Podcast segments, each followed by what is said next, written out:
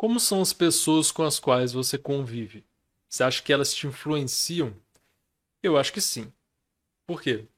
Eu comentei, é, falei de um exemplo engraçado que eram as fotos de um gatinho que a história é que ele conviveu com pitbulls a vida inteira desde pequeno e ele começou a se parecer com o pitbull. Até a aparência, ele, as patinhas dele ficaram mais mais abertas, a cara dele. E assim, era uma brincadeira, mas para falar também de a convivência humana. Na convivência humana, a gente se afeta muito pelas outras pessoas. É natural. O ser humano é um bicho social, naturalmente. Então a gente responde muito a outras pessoas, mesmo sem perceber, mesmo inconscientemente. Então, por exemplo, um modo de aprendizagem bem comum é a aprendizagem por observação.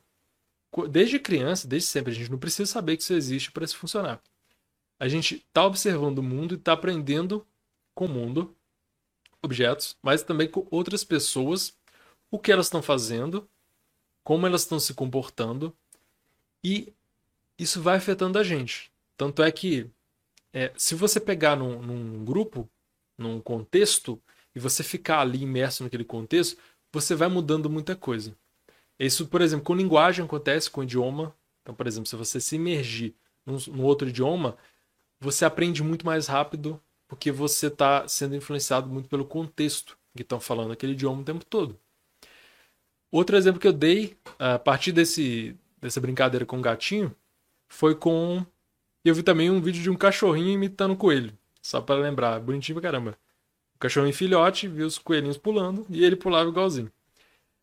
Tem uma série que eu tô vendo que chama Um Contra Todos, tá na Globoplay.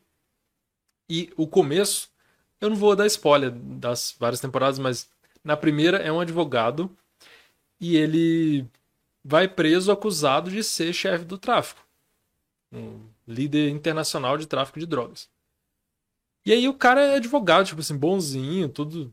Ele não tem nada a ver com, com crime, com nada. Só que ele chega lá, né, começa a tratar ele como o patrão do tráfico, como o cara que manda em tudo. E isso começa também a ser útil para ele, que ele assim, está sobrevivendo porque eles acham que ele é chefe do tráfico. Ele começa a se comportar como o chefe do tráfico, como personagem. Isso também envolve outra coisa, que é eu me comportar com, de, de acordo com algo que esperam de mim ou que é, ou com o modo que eu acho que vai ser melhor para a convivência social. Mas o próprio contexto vai influenciando ele. Então a ideia do poder, a convivência com o pessoal ali dentro da cadeia vai influenciando ele. E eu usei isso também para comentar, isso em rede social, nesses vídeos mais curtos, sobre como o contexto influencia a gente e a gente não, não acha porque a gente pensa assim: não, eu sou assim. Então, dependendo do contexto, eu sou assim, eu vou fazer assim. Ah, eu não faria isso se eu fosse a pessoa, se eu estivesse lá. Nossa, tem tanta coisa em psicologia social que fala de contexto como que a gente é influenciado, que eu nem vou entrar, senão vai ficar assim, longuíssimo isso aqui.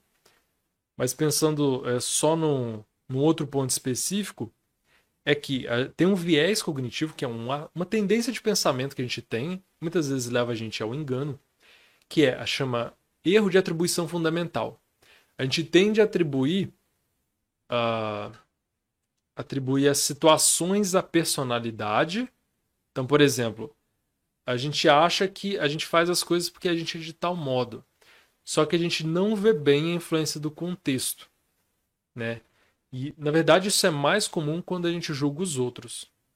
Quando a gente julga os outros, a gente pensa assim: não, a pessoa, o cara da cadeia, o cara fez crime e tal porque ele era bandido mesmo. E aí chegou lá que ele despertou que ele já era. E a pessoa tende a se julgar: não, eu não farei isso. Mas se tiver lá, ela vai atribuir a situação.